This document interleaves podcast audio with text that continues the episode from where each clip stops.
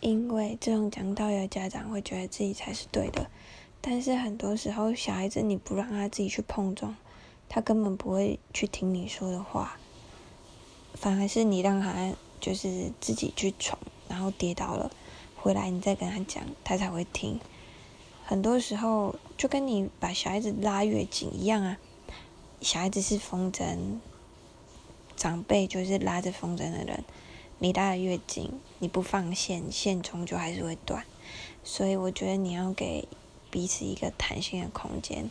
才不会说你一直去教育孩子，去管孩子，他越来越叛逆。这应该是一个良好的沟通，而不是另外一方被迫要接受你的想法。